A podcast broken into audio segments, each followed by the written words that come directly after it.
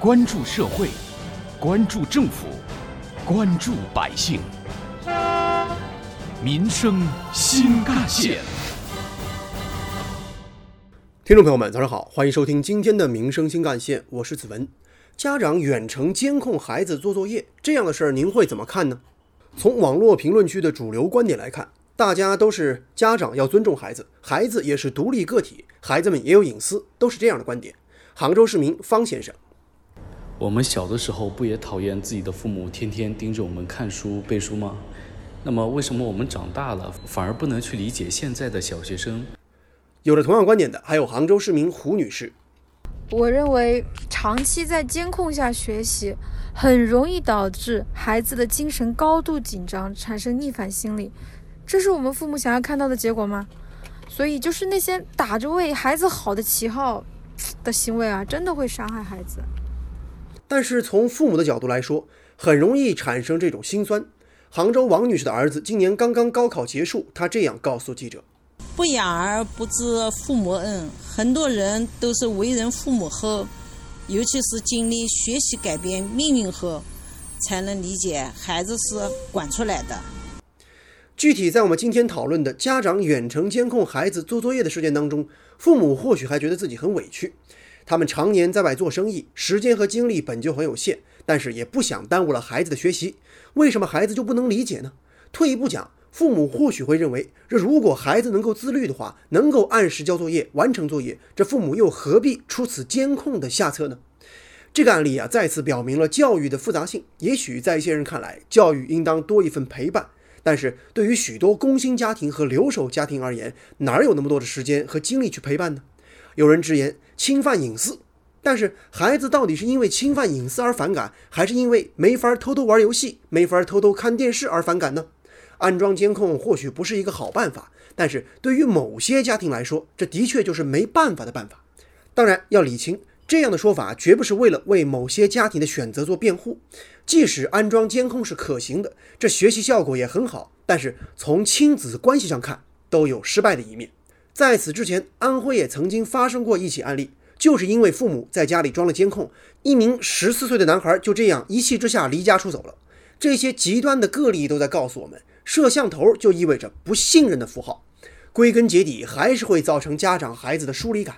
即使必须要装，不得不装，也要讲方式方法，不可简单粗暴。挖掘新闻真相，探究新闻本质，民生新干线。家长远程监控孩子做作业有错吗？关于这个话题，接下来您将听到的是本台九九六教育圈节目主持人李玲的观点。这样的事件在关注教育新闻当中呢，可以说并不少见。对这类新闻事件暴露出的核心问题，我会归纳为一个理由：缺少教育智慧。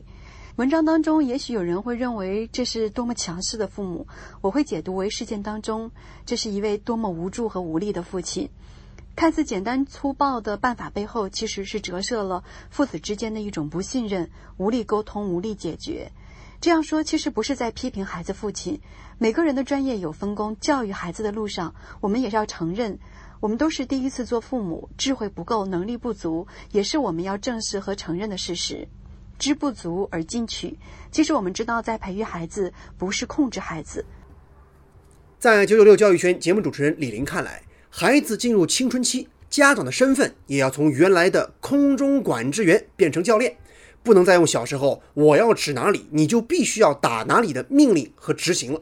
青春期之后，孩子们要做自己的主人，他希望可以做独立的人，可以掌控自己生活和命运的人，要有自己领土和决策主权的人，怎么办呢？我想，思维的转换、行为的改变是在事件当中更为迫切的需要。看到报道当中类似的事件，很多问题的解决是在民警的协调下有一个暂时的解决办法。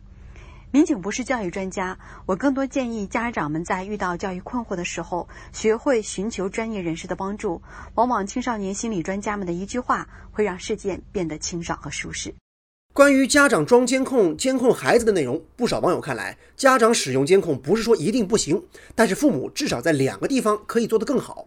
一方面可以跟孩子充分沟通，让孩子明白这监控的目的和作用，同时约法三章用好监控。再比如，这监控可以只覆盖到书桌，确保不侵犯孩子的生活隐私。另外，可以跟孩子商量划定专门的学习时段，孩子只要完成了学习，就可以手动关闭监控。而另外一方面，如果条件允许，父母也不妨给自己定一个小目标，每天拿点时间来陪孩子，也让自己现场的监控孩子，总比监控探头要有温度的多。如果说父母都能做到不以工作忙为借口，动不动自己玩手机，真的可以陪伴孩子共同成长、共同学习的话，还发愁要监控孩子吗？有关于我们今天关注的话题，不少网友的留言讨论也很热烈。比如说钟瑶小咪就说呢，简单粗暴的在家里装探头监视孩子，我觉得没必要，这孩子压力也太大了吧。而另外网友黄哒哒则表示呢，家庭教育要智慧。另外网友小飞侠则说，现在科技这么发达。家里装个监控不是什么难事儿，偶尔看一眼还好。但是如果家长拿监控一直不断的就监视孩子，这就没必要了。总而言之，代际矛盾或许在每个家庭都会存在，这冲突呢，当然也可能随时而至。如何让矛盾调和，让冲突变缓和，考验着家庭教育的智慧。每个家庭都在探索，当然也或许有自己的办法。但是不论如何，完全放任不管、顺应天性不是好办法。而反过来，简单粗暴、不分游说的装监控，就是要时时刻刻的盯着你，或许也行不通。接下来您将听到的是本台特别评论员、资深记者叶峰老师的点评。在当前的社会环境当中，怎么样尊重孩子的独立性？怎么样做一个既有亲和力又有引导力的父母？恐怕是目前很多年轻家长必须要学习的课程。所以说，必须就是因为。有很多家长在这方面是非常强的短板。家长为了监控孩子有没有做作业而装上了监控，并且以所谓的“我为你好，我是爱你的”作为这个理由，我是不能认同的。孩子向警察报警说家长侵犯了他的隐私，我认为这只是孩子的一个说辞。但它关键体现的是孩子对自己独立性的追求和对父母干预过多的一种抗议。在叶峰老师看来，望子成龙的家长们信奉严管出高效，或许没有错，但是孩子们生活经验尚浅，不能理解家长的良苦用心，似乎也很正常。这其中“沟通”二字尤为重要。其实说穿了，父母靠监控去监督孩子做作业。恐怕也就是形式上的监督。孩子虽然打开书本，但心有旁骛，这样的情况恐怕家长也很难有办法去解决，更别说是发现了。作业是老师与学生在教学活动中的对话，作业做得怎么样，反映了学生的学习进度和程度。我们可以想象，一个作业都要靠父母盯着才做的孩子。他的学习态度和学习习惯肯定是有问题的，而这个问题的形成原因，我认为更多的是父母的家庭教育有缺失，他们没有从小就给孩子讲清作业和学习是孩子自己的事情，没有让孩子形成端正的学习态度和学习习惯。现在很多的年轻家长自己都不知道该怎样教育孩子，却要。承担起教育孩子的责任，这也真是勉为其难了。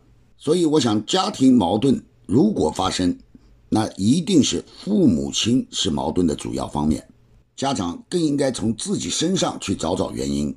当然，孩子的成长需要引导，这样的引导不是简单的靠监控去完成的。我觉得，在处理这起报警过程当中，警察的态度是可取的，他的观点也是正确的。有人曾经说过一句话：“哪一个人要恨死一个人是做不到的，但是你要是去爱一个人，方法不得当，倒真的是会爱死一个人的。”像这样的话，其中的道理是值得我们去细细品味的。关于家庭教育的话题，人民网也曾发表评论文章《上好人生第一课》。文章指出，家庭是人生的第一所学校，家长是孩子的第一任老师，家庭教育是人才培育的基石。随着时代的发展变迁，家庭教育的理念、任务、方式、方法都在不断的发生变化。家庭教育是起点，家长也要注重自己的言传身教、身体力行，不仅要教知识，还要教品德，帮助孩子迈好人生的第一个台阶，扣好人生的第一粒扣子。家庭教育可以直观地反映在孩子的家教和学习态度上。一个家庭的精神内核，也是一个社会文明和进步的缩影。好，感谢您收听今天的民生新干线，我是子文，下期节目我们再见。